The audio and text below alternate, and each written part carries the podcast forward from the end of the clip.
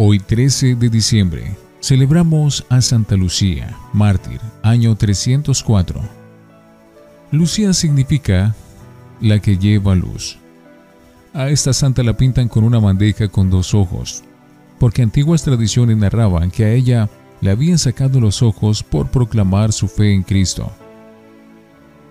Nació y murió en Siracusa, ciudad de Italia, en la cual se han encontrado una lápida del año 380 que dice NN.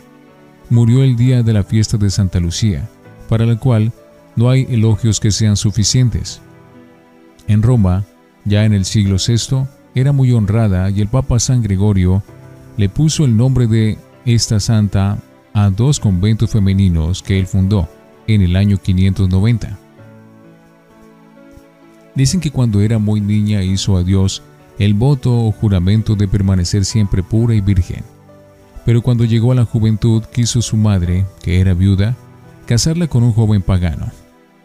Por aquellos días la mamá enfermó gravemente y Lucía le dijo, Vamos en peregrinación a la tumba de Santa Águeda, y si la santa le obtiene la curación, me concederá el permiso para no casarme. La madre aceptó la propuesta. Fueron a la tumba de la santa y la curación se produjo instantáneamente. Desde ese día Lucía obtuvo el permiso de no casarse, y el dinero que tenía ahorrado para el matrimonio lo gastó en ayudar a los pobres. Venganza. Pero el joven que se iba a casar con ella dispuso como venganza acusarla ante el gobernador de que ella era cristiana, lo cual estaba totalmente prohibido en esos tiempos de persecución, y Lucía fue llamada a juicio.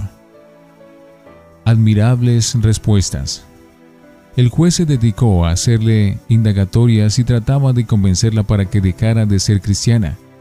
Ella le respondió, es inútil que insista, jamás podrá apartarme del amor de mi Señor Jesucristo.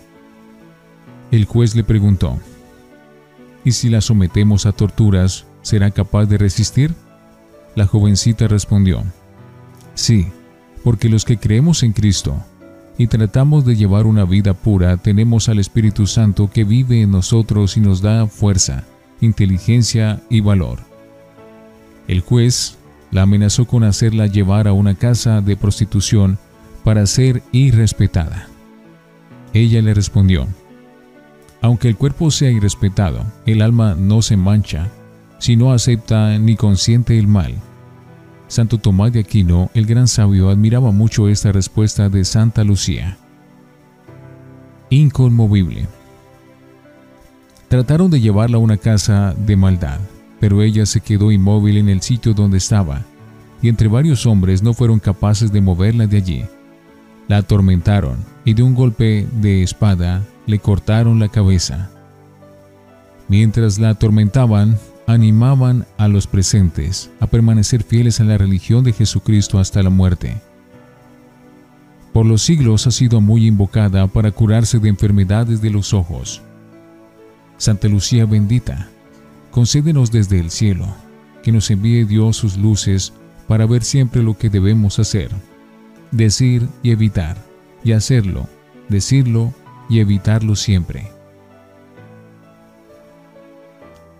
Santa Lucía, ruega por nosotros.